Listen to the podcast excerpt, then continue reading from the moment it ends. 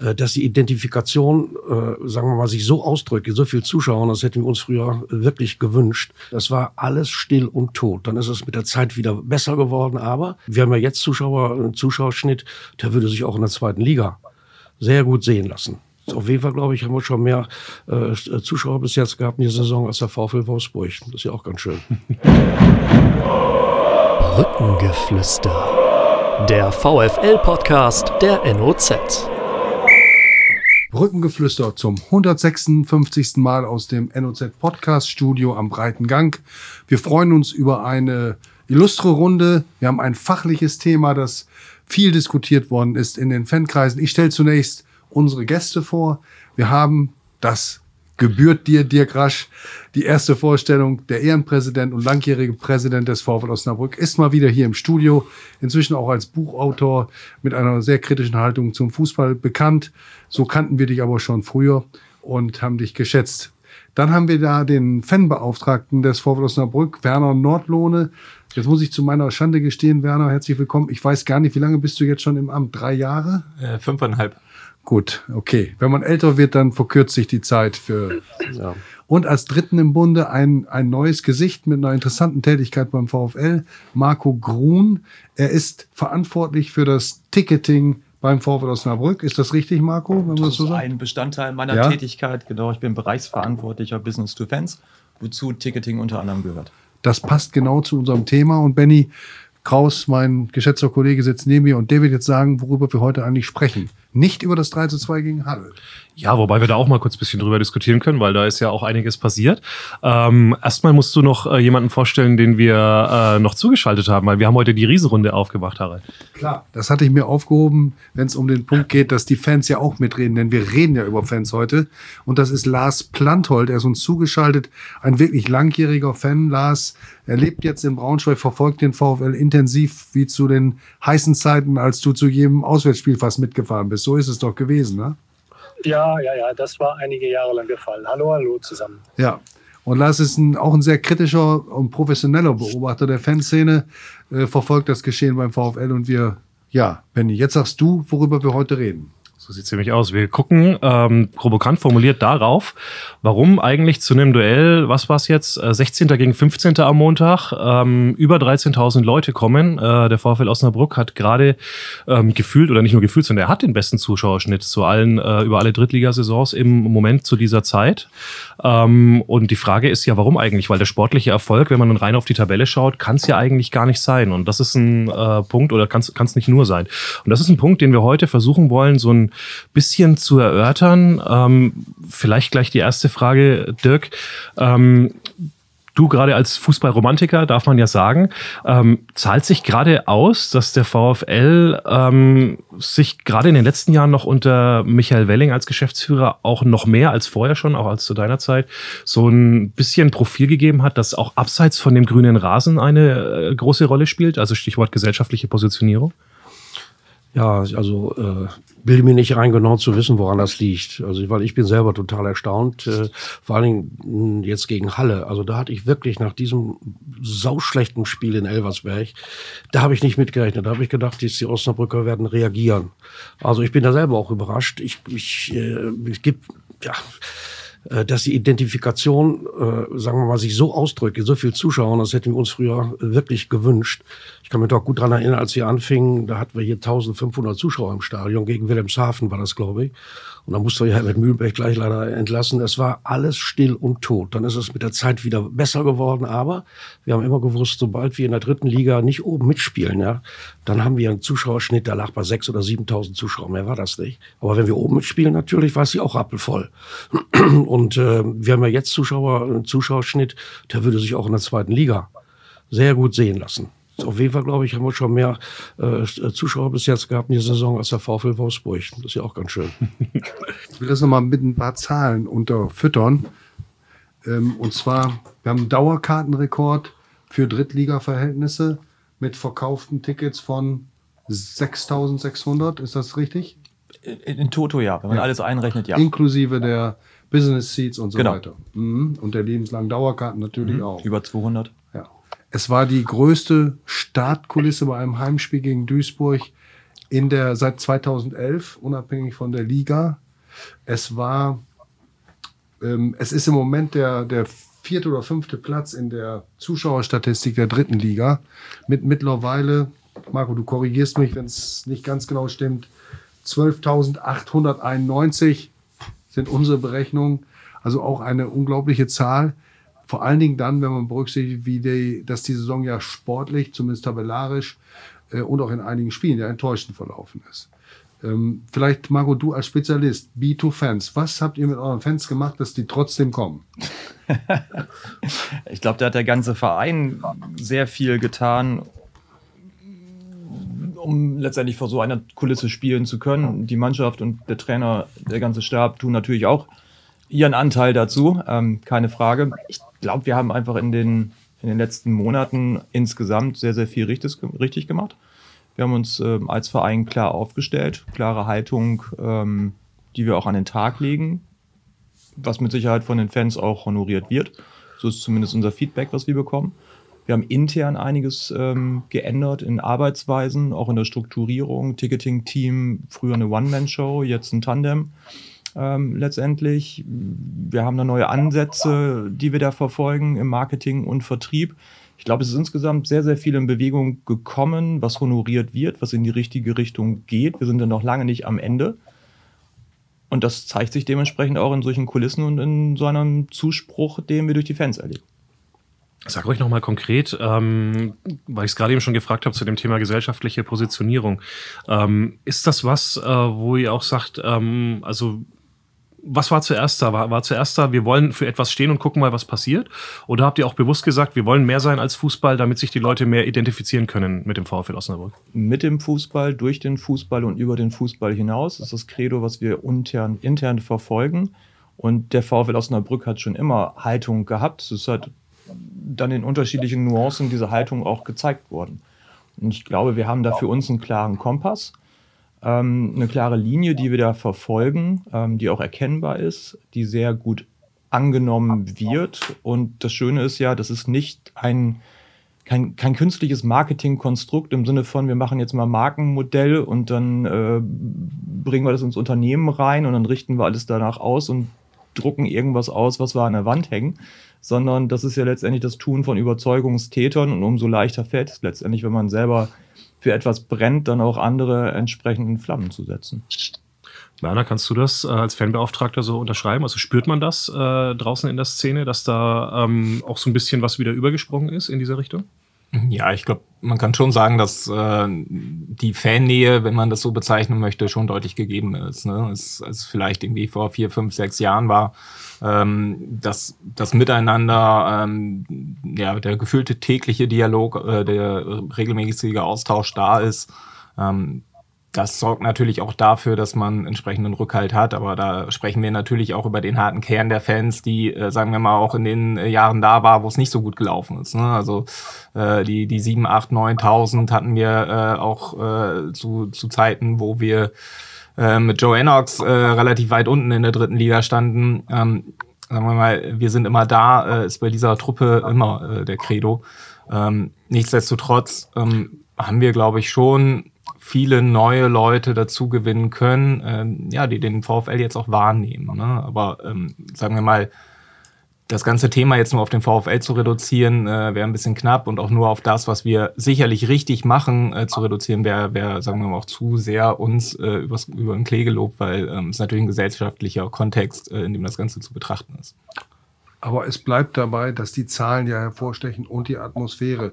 Lars, äh, kannst du äh, mal erklären, du hast dich ja auch mit den Zahlen beschäftigt, ähm, wie, welche Entwicklungsstränge da in, in Gang gesetzt worden sind, äh, die dazu geführt haben? Ja, also, also mir geht es ja wie den meisten so, bis hat ja jetzt keiner eine Feldstudie durchgeführt oder Umfragen oder so, aber ich kann zumindest, sage ich mal, für Menschen jenseits des eben angesprochenen harten Kerns vielleicht bestätigen. Ähm, auch wenn es nur anekdotisch ist, dass es, dass ich, dass es Leute gibt, ähm, bei denen ich so in den letzten Wochen, Monaten gemerkt habe, äh, mitbekommen habe, teilweise über persönliche Äußerungen, teilweise in sozialen Medien, ähm, dass, sage ich mal, so Verwerfungen, die in den letzten zehn Jahren irgendwo stattgefunden haben, jetzt an einzelnen Personen festgemacht, an dieser ganzen Frage der Ausgliederung und so. Also, dass da Gräben, sage ich mal, vorhanden waren, die, wenn man so sagen will, wieder ein bisschen zugeschüttet worden sind. Also, ich hab, mir sind Leute begegnet, äh, mehrfach, die gesagt haben: So, äh, das, was jetzt so passiert, wie der VfL sich äußert, wie eben erwähnt, wie er sich positioniert, äh, das ist was, ähm, das mir auch wichtig ist, zu dem ich auch widerstehen kann. Und also ich kann mir schon vorstellen, ich, ich kann nicht sagen, in welchem Umfang das passiert oder in welchem Umfang das eine Rolle spielt für diese Entwicklung, aber äh, dass es eine Rolle spielt, davon bin ich auch überzeugt. Ähm, und darüber hinaus, ja, ist halt, glaube ich, die Frage, dass man, also hat das alles nur mit, sage ich mal, mit VfL intern oder mit VfL-spezifischen Entwicklungen zu tun oder gibt es vielleicht auch ein paar ähm, Dinge, die darüber hinausreichen. Ich habe mich natürlich auch ein bisschen umgehört. Mir sagte gestern einer, vielleicht ist auch eine Erklärung, dass viele Leute äh, so ein bisschen Nachholbedarf nach Corona haben. Ähm, aber das müsste man dann ja andernorts vielleicht auch feststellen. Das ist halt so schwierig. Oder halt, dass halt auch in diesen momentan, sage ich mal, unsicheren Zeiten, ähm, ungeachtet der Tatsache, dass vieles teurer wird und so, halt Fußball so eine, und gerade dieses Stadionerlebnis eine sehr willkommene äh, ja, Zerstreuung will ich nicht sagen, aber ein sehr willkommener ähm, Auszeit äh, und auch mal einfach den Klopp äh, komplett für was anderes zu haben. Noch mehr äh, vielleicht, als das sonst so der Fall ist, äh, das gilt. Ich würde gerne noch mal den Blick auf ein Phänomen, oder ich nenne es jetzt mal ein Phänomen. Das Ganze läuft ja entgegen der sportlichen Tendenz. Die Mannschaft hat gegen Halle einen wichtigen Wendesieg mit großartigen Tugenden gefeiert. Klar, knapp genug war es trotzdem. Und da, wo die Mannschaft jetzt steht, da will sie sicherlich nicht am Ende der Saison stehen. Aber gegen diesen Trend sind die Zuschauerzahlen ja auf diesem Niveau, von dem wir gerade gesprochen haben. Ähm, und das ist mehr als zum Beispiel in der Aufstiegssaison. Da lag der Schnitt am Ende bei 12.000. Jetzt sind es 12.800, wie wir gerade gehört haben. Und ich glaube, das müsste man versuchen nochmal zu vertiefen, ähm, denn parallel dazu haben wir Spiele gesehen in der, an der Bremer Brücke, die von einem ich würde sagen, als langjähriger Besucher unglaublichem Support des Publikums und nicht nur der Ostkurve ähm, getragen worden, bestimmt geprägt waren und auch dazu beigetragen haben, dass ein Spiel wie gegen Rot-Weiß Essen beispielsweise oder auch gegen Halle gewonnen wurde. Das sagen ja alle Beteiligten. Das läuft ja parallel, also mehr Zuschauer, hohe Zuschauerzahlen und eine super Stimmung.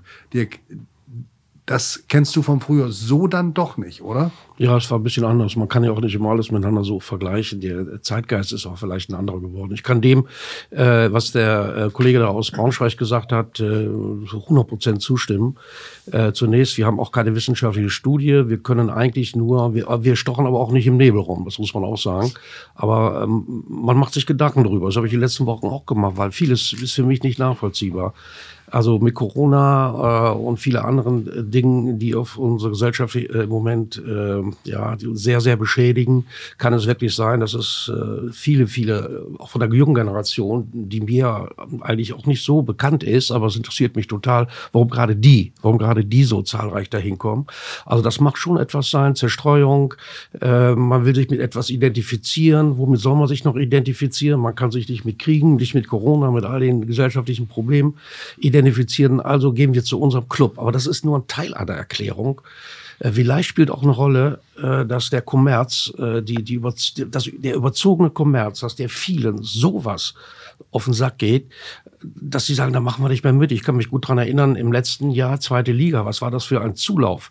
Äh, die erste Liga äh, lag, ich wundere mich in diesem Jahr, ich freue mich total, dass vor allen Dingen Freiburg äh, und Union Berlin da oben stehen. Da hätte ja niemand mit gerechnet. Ich habe eine Wette laufen, dass Bayern München die nächsten zehn Jahre immer mit 20 Punkten Vorsprung Meister wird.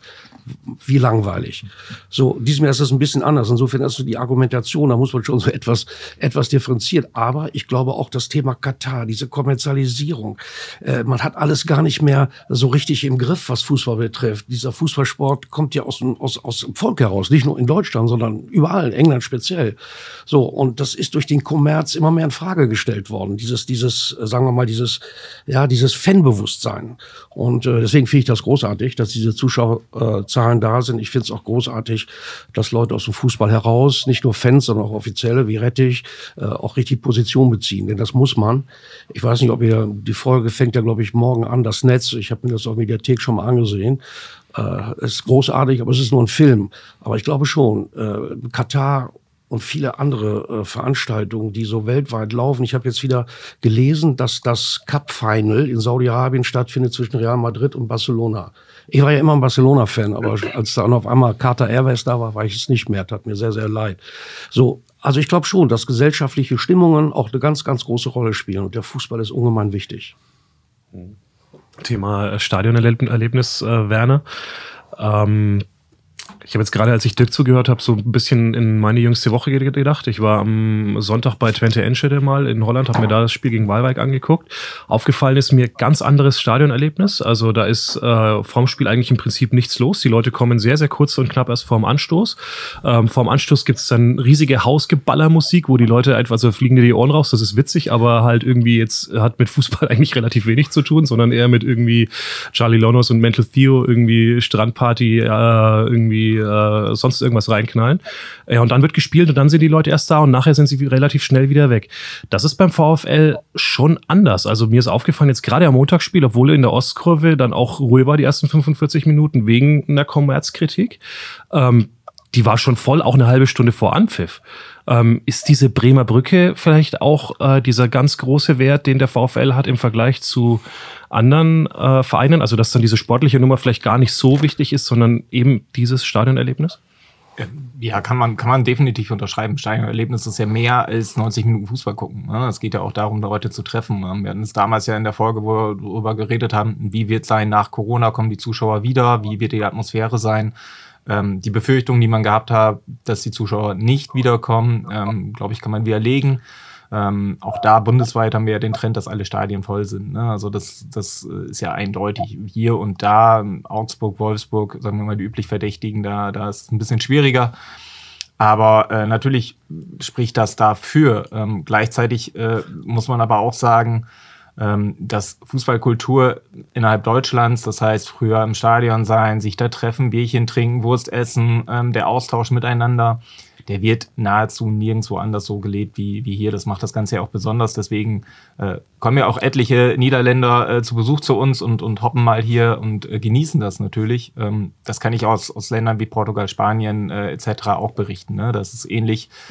Ähm, aber das, das, was besonders ist, auch die ganzen Fanszenen. Ne? Wir sprechen halt darüber, alles, was irgendwie zwei Jahre nicht möglich war, das wird jetzt nachgeholt. Und wenn wir äh, durch die Stadien der Republik schauen, wie viel Choreografien stattfinden, wie viel Support da ist, äh, das ist ja wirklich ein Trend, wo man sagt, ähm, wow, da, da ist jetzt gerade wirklich ähm, viel, viel möglich, viel Nachholbedarf, aber vielleicht auch die Frage, wie lange es möglich ist. Ne? Also das ist ja irgendwo im Hinterkopf auch noch da. Ähm, ja, aber man, man, man freut sich, dass man das wieder ausheben kann, was man irgendwie zweieinhalb Jahre lang äh, mit einer Handbremse oder hinter verschlossenen Türen nicht erleben konnte. Ich würde gerne noch mal auf das Marketing kommen und äh, sag mal so einen ganz simplen Satz, den ich irgendwo aufgeschnappt habe. Jede verkaufte Karte ist auch ein Marketingakt, also wirkt als Marketing, ne? unter dem Motto, da wo viele hingehen, da will ich auch sein. Äh, Marco, ist das äh, in euren Überlegungen mit drin und wie schlägt sich das nieder? Nein, in unseren Überlegungen ist es natürlich drin und die Aussage kann ich nur unterstreichen. Die ist natürlich goldrichtig. Und jeder Fan oder auch Neufan ist bei uns herzlich willkommen und hat ja dann auch letztendlich einen Beitrag zum gesamten wirtschaftlichen Ergebnis. Ähm, sei es mit der gegessenen Bratwurst, der Pommes, äh, dem Bierchen oder auch zwei. Werner, du hast gerade die niederländischen Fans angesprochen. Die liegen uns natürlich auch besonders am Herzen. Zum einen, weil wir einfach auch interkulturell aufgestellt sind und uns ja immer freuen, wenn wir auch internationale Besucher bei uns an der Bremer Brücke haben. Das passt einfach zu uns. Und zum anderen, ähm, die sind nun wirklich trinkfreudig. Äh, das macht einen großen Spaß. Ähm, gar keine Frage. Und die kaufen uns danach auch den Fanshop leer, was auch ein tolles Erlebnis ist. Ähm, ja, Bremer Brücke an sich ist schon angesprochen worden, hat mit Sicherheit einen ganz besonderen Charme, ganz besonderen Flair, ähm, den halt viele schon kennen. Ja, wir haben eine hohe Anzahl. Auch, wenn ich kurz unterbrechen darf, auch gerade weil es in der Stadt ist, weil das wollte ich vorhin auch noch ergänzen. Ähm, mein Rad war platt am Montag, hat mich eigentlich geärgert, musste ich hinlaufen, habe mir hinterher gedacht, wie geil, ähm, einfach mal wieder unter den Leuten äh, die, das ganze Gequatsche vorher zu hören. Ne? Ähm, bisschen auch so, was hat die Zeitung für einen Blödsinn geschrieben, will auch mal irgendwie im Vorfeld des Spiels, aber dann auch einfach selber Leute zu treffen, zu diskutieren, wie geht's denn aus? Ähm, und das mitten in der Stadt. Also ähm, es war ja mal zur Debatte gestanden, dass man vielleicht sogar mal überlegt, neues Stadion Ähm, angesichts dem, was wir jetzt die letzten zwei, drei Jahre erlebt haben, ist es doch völlig klar, dass die Pläne komplett vom Tisch sind bei allen Nachteilen der Bremer Brücke, oder? Das sind sie definitiv. Ähm, Stadtstadion ist ein ist ein absoluter Wert, den wir haben, den wir auch sehr zu schätzen wissen und wo wir sehr glücklich drüber sind. Und wir haben ein klares Bekenntnis zum Standort Bremer Brücke. Und wir haben auch klare Vorstellungen davon, sei es hinsichtlich anstehender Investitionen, Ausbau, Absichten etc. pp. auch in Zukunft weiter da zu bleiben, wo wir jetzt sind, das Ganze dann noch ein bisschen weiter auszubauen und letztendlich auch den Fans noch mehr bieten zu können, als wir momentan haben. Da Marketing angesprochen war, ja klar, natürlich. Also das ist eine klare Zielsetzung von uns. Ich bin jetzt seit etwas mehr als über ja, circa einem Jahr beim VfL Osnabrück. Mein Ticketing-Team mag es mir verzeihen. Ich bin angetreten mit der Devise, ähm, mit dem Ziel, dieses Stadion bei jedem Heimspiel auszuverkaufen. Mhm. Mhm. Darf ich? Genau. Darf, Lars, bitte. Darf ich auch noch was ergänzen? Ja. Also ich, ich finde das grundsätzlich nämlich auch ein recht nach meinem Eindruck wichtiges Puzzlestück und ich habe ja vielleicht noch mehr einen Blick drauf äh, als manche andere, die im Stadion sind, weil ich es nur selten schaffe. Und ich finde schon, dass nach meinem Eindruck so dieser Status Bremer Brücke, die ja immer einen guten Ruf hatte, dass sich da in den letzten ein, zwei, drei Jahren noch mal was getan hat. Und dass man einfach merkt, auch bei Übertragungen, dass das noch mal, ähm, wie soll man sagen, was Besonderes ist. Und, äh, also ich fand herausstechend ein Spiel, letztes Jahr, wo die Brücke überhaupt nicht voll war. Also wo dieses Relegationsrückspiel gegen, ähm, Ingolstadt. gegen Ingolstadt, wo nur 2000 Mannequins da waren, die aber einen Alarm gemacht haben, dass man wirklich mit Tränen vorm Fernseher saß. Hm. Und da hat man auch gemerkt, weil das natürlich eine bisschen größere nationale Resonanz hatte und auch Beobachtung dieses Spiels. Und was man auch so auf Twitter und sonst wie las und äh, also wo wirklich viele Leute sagten, mein Gott, was sind das denn für Verrückte da? Ähm, also äh, solche, solche Momente, ähm, die, glaube ich, schon mehr geworden sind in den letzten Jahren und die schon so eine Art, wie soll man sagen, vielleicht so eine self-fulfilling prophecy und einfach vielleicht auch nochmal 100, 200, 300 Leute mehr im Schnitt irgendwo über einen Zeitraum angelockt haben. Also das mhm. ist ein Puzzlestück meines Erachtens. Ist es definitiv. Ähm, die Brücke ist halt einfach was Besonderes. Die die aktuellen Bestrebungen und Entwicklungen im Fußball sind vorhin ja schon thematisiert worden. Wir reden über Hochglanzstadien, wir reden über durchchoreografierte Veranstaltungen, die letztendlich Events sind, Fußball mit dieser Begrifflichkeit Produkt letztendlich bezeichnet wird. Ja, kann man so sehen, sehen wir nicht so. Wir haben da eine andere Sichtweise drauf. Ich glaube, das spürt man zum einen. Und zum anderen, naja, wo in Deutschland erlebt man denn noch Fußball so unmittelbar, so ungeschminkt und so ungeschönt, mit allen Tragödien, die natürlich auch dazu gehören, aber auch mit allen Highlights, die es gibt, wie an der Bremer Brücke. Also das, äh, das, das ist wirklich so. Äh, ich habe war neulich mit jemandem, der hat viele Jahre auch in der Bundesliga gespielt und kannte sich sehr, sehr gut aus. Ähm, auch hier in der, in der, in der dritten Liga. Hat auch schon mal bei uns gespielt. Und dein Schwiegersohn? Ist lange her. Ja, mein Schwiegersohn. Da Dennis, dann sag ruhig den Namen. Bitte. Ja, der, ja, ja, gerne. Dennis Weiland, der hier gekickt hat und ist ja dann nach Mainz gegangen, als wir abgestiegen äh, sind und hat da ja auch ein paar Jahre unter Jürgen Klopp dann gespielt. Ist heute beim, beim DFB nebenbei, ist, macht er auch die Trainerausbildung. Und interessanterweise hat er den Scherning ausgebildet und den Nachfolger Schweinsteiger auch. Und äh, so, das war jetzt wirklich nur so, so nebenbei. Aber der Dennis kam auch ins Stadion, da ging das Flutlicht an, ich weiß nicht mehr, welches Spiel das war, und dachte, es ist ja unglaublich hier. Diese Atmosphäre, dieses, äh, ich habe ja damals, als die Nordtribüne gab es auch schon Kritik, aber wir mussten ja damals errichten, schon aus Lizenzgründen. Aber dass so ähm, die Tradition bleibt, das Moderne aber auch stückchenweise dazukommt und dass man nicht einfach, äh, sagen wir mal, die Axt nimmt, alles weg weg, neu. Und was wir gerade gesagt haben, Fußball ist für mich, äh, wenn man mit Marketing spricht, ist es natürlich ein Produkt. Aber Fußball ist natürlich ganz was anderes. Es ist ein Lebensgefühl, das so schwer zu vermitteln ist. Deswegen, mhm. ich wollte einen Satz noch sagen. Es, für mich, es gibt sicherlich äh, gesellschaftliche Entwicklungen im Moment, die das begünstigen. Äh, aber äh, das wäre äh, zu, zu einfach gedacht, sondern es geht wirklich auch darum, wie ein, ein Verein sich äh, positioniert. Und wenn ich das so als, als älterer Herr so beobachte, muss ich auch sagen, äh, dass äh, seit der Michael Welling da ist, äh, einfach äh, ohne dass da viel, sagen wir mal, viel drüber diskutiert wird. Da werden viele Dinge im Hintergrund offensichtlich sehr gut gemacht. Denn es ist schon verdammt schwer, so ein Verein wie den VfL Osnabrück dann in der dritten Liga und wirtschaftlich so äh, beieinander zu halten. Also da muss ich auch ganz ehrlich sagen, da freue ich mich total drüber, äh, wie dieses Personal im Moment besetzt ist. Michael, Michael Welling ist das ja. Gesicht des Vereins geworden. Das kann man, glaube ich, so sagen, Benjamin, oder? Ja, auf jeden Fall. Also gerade dadurch, dass er auch ähm, abseits von dem, was auf dem grünen Rasen ist, das kokettiert ja immer ein bisschen damit, dass er eigentlich keine Ahnung davon hat. Wenn man dann mit ihm spricht, merkt man schon, also ganz so ist es auch nicht. Ne? Der weiß schon ein bisschen, zumindest also auf dem Level, wo wir als äh, Kreisklassenkicker wissen, was abgeht, weiß er das auch. Ähm, aber ähm, ja, was er tut und auch wie er es tut, dass er auch jedem auf Augenhöhe begegnet, das ist, glaube ich, auch ein äh, Geheimnis. Ne? Also der kann, der könnte sich in die Ostkurve stellen und normal mit den Leuten reden. Das ist bei nicht immer allen VfL-Verantwortlichen immer der Fall gewesen so in letzter Zeit. Vielleicht ist es das auch, ne? Was es ausmacht. Ja, ich wollte vorher noch einen Satz sagen, wenn ich darf, ganz kurz nur. Und zwar äh, wirklich. Der Ehrenpräsident hat ja, das ist klar. Ja, ist gut. Ja, dann äh, danke ich euch doch dafür. Aber es ist natürlich, man muss mal überlegen, wenn äh, Fußballbesessene, das bin ich immer mein Leben lang gewesen. Äh, ich nehme auch mal Ralf Heskamp zum Beispiel auch. Als, wir, wir haben als Sky nur noch Bundesliga, äh, Champions League gar nicht mehr. Äh, und dieses Manchester City und, und Paris Saint-Germain und diese ganze Entwicklung und den ist eine Weltliga, da sagen viele Leute, machen wir nicht mehr mit. Ich möchte wissen, wie viel das sind, würde mich auch total mal interessieren, die für sich selber da auch mal so eine, so, ein, äh, sagen wir mal, ja, das überwinden und geht kein Kompromiss ein. So, ich zum Beispiel kann sagen, dass ich mir die WM in Katar nicht angucken werde, ich, äh, bis auf die Spiele Deutschlands. Also da bin ich dann ja auch ein bisschen zu sehr Fußballfan, gebe ich zu. Und vielleicht die Schweiz noch, ja. Aber, äh, ja, aber grundsätzlich gilt für mich, und ich weiß es von vielen, die Fußball verrückt sind, die sagen, nein, dieses Theater da, das gucken wir uns nicht an. Stadien in der heutigen Zeit runtergekühlt auf, ich weiß nicht wie viel Grad. Ein Wahnsinn. Was für ein Signal und 17 oder 15, 14.000 äh, wirklich, es muss wohl so sein, man kann das nicht belegen, Menschen, die da beim Bau des Stadions gestorben sind. Für mich ist das äh, absolut nicht mehr äh, zu akzeptieren. Gehen wir noch mal wieder ein Stück näher auf Ja. die Fans und den VfL und das Verhältnis. Wir haben eben gesagt, da hat sich was verändert.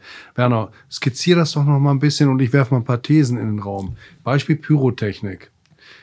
Wenn gezündelt wird, wird es von Seiten der Fans dosiert gemacht, so wie am Montag gegen Halle. Vom Verein kommt keine Pauschalverurteilung, kein Gemeckere, kein Geschimpfe. Der Zeigefinger bleibt unten. Die Strafe wird bezahlt. Aber es ist ein gegenseitiges, ruhiges Verhältnis in dieser Hinsicht. Und so ähnlich empfinde ich es auch in vielen anderen Punkten. Die Fans gehören mehr dazu. Sie werden nicht mehr in, den, in ihren Auswüchsen als störendes Element empfunden, sondern sie sind da. Und das ist gut so. Sie werden akzeptiert auf Augenhöhe. Und neulich hörte ich den Satz, die Ordner sind unsere Dienstleister und in dieser Funktion für unsere Fans da.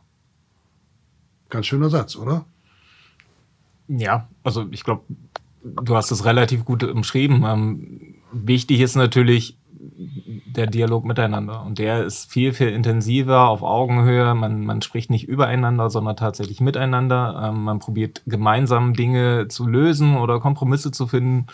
Ähm, ich sage auch immer, wenn, wenn wir jetzt auf das Thema Pyrotechnik nochmal eingehen, äh, deal with it, weil genau das ist es. Ähm, es, man kann jetzt nicht gegenseitig irgendwelche Schuldzuweisungen machen, wie es halt auch vielleicht der ein oder andere andere Verein macht. Ähm, es hilft dir aber in dem Moment nichts. Das heißt, äh, sprich miteinander ähm, und das hilft halt immer und diese Kommunikation ist halt einfach stark gewachsen. Und gleichzeitig aber auch ähm, von, von Fanseite, ähm, wir hatten es jetzt bei zwei Heimspielen, ähm, wo auf quasi jeden, jeden Tribünenplatz ein kleiner Aufruf war, ey, lass uns gemeinsam supporten, ne? auch wenn die Mannschaft gerade nicht sportlich erfolgreich ist, aber wir sind der zwölfte Mann, wir machen Schulterschluss und auch wenn du das erste Mal da bist, sei Konsum kein Konsument, sondern sei Fan. Also auch da wirklich diese, dieses Bewusstsein, das zu leben, was die Bremer Brücke ausmacht und was uns gemeinsam dann ja, in, in, sei es im Marketingbereich, sei es im sportlichen Bereich, sei es äh, für die Fans selber, uns einfach stark macht. Ne? Und das sind so Punkte, wo ich sage, äh, da haben wir uns weiterentwickelt. Und da ja, gegenseitigen Respekt im, im Umgang. Und das, das hilft natürlich ähm, bei sämtlichen Themen. Neben dem, und das ist vielleicht auch nochmal ein Unterschied zu vor x Jahren, das Stadion ist vielfältiger geworden. Ne? Also wenn wir uns das Publikum angucken, das sind jetzt nicht mehr die männerdominierten Stadien, äh, sondern es ist eine enorme Frauenquote, auch jetzt nach Corona insbesondere auch in den Kurven gekommen. Das ist auch bundesweit gerade ein Trend. Aber auch viele Jüngere, viele Familien, viele ähm, Leute dazugereiste. Ähm, also es ist wirklich ein, eine bunte Kulisse geworden. Und das sorgt natürlich auch dadurch, dass man einfach ein größeres Publikum anspricht. Ne? Und Marco, du hast so ein bisschen den Kopf äh, nachdenkend hin und her gewiegt, sage ich mal. Mir fehlen dann natürlich so ein bisschen die Vergleichsmöglichkeiten, abgesehen von meinen eigenen Stadionbesuchen. Ähm, aber ich glaube, gerade in dem Bereich Diversität können wir noch einige, eine große Schippe drauflegen. Ähm, denn es ist nach wie vor eine stark männerbesetzte Domäne letztendlich, eindeutig mit allen positiven, aber von Zeit zu Zeit auch negativen ähm, Nebeneffekten, die es letztendlich haben kann. Und da können wir als Verein auch einen ganz großen Beitrag dazu leisten, ähm, letztendlich A, eine Ansprache von unterschiedlichsten Menschen, unterschiedlichen Personengruppen, Marketing-Zielgruppen an der Stelle, was wir für uns natürlich auch auf dem Schirm haben und bewussten Signalen zu setzen und Bekenntnisse, die wir dort machen, sei es sowas Triviales wie erstmalig in der VfL-Geschichte, dass wir einen Diversity-Schal aufgelegt haben, der mittlerweile auch schon längst vergriffen ist. Das ist ein kleines, kleines Signal, das ist eine Kleinigkeit, äh, die uns aber letztendlich am Herzen liegt und wo noch viele, viele Maßnahmen mm, wir uns vorstellen können und wir auch machen werden, um einfach noch mehr Menschen einfach für den Fußball zu begeistern und auch ähm, überhaupt auf die Idee zu bringen, mal zur Brücke zu kommen. Und ich wage die steile These, wer einmal an der Brücke gewesen ist, da ist eine hohe, hohe Wahrscheinlichkeit, ähm, auch zukünftig wieder dahin zu kommen. Du willst wissen, wie die Folge weitergeht? Das Brückengeflüster gibt's ab jetzt zusammen mit allen Vereinsinfos und Streams als VfL-Abo der NOZ. Freu dich auf alle Folgen in voller Länge und sicher dir zum Weiterhören einfach deinen kostenlosen Probemonat auf noz.de slash abo-vfl oder klicke einfach auf den Link in den Show Notes. Viel Spaß!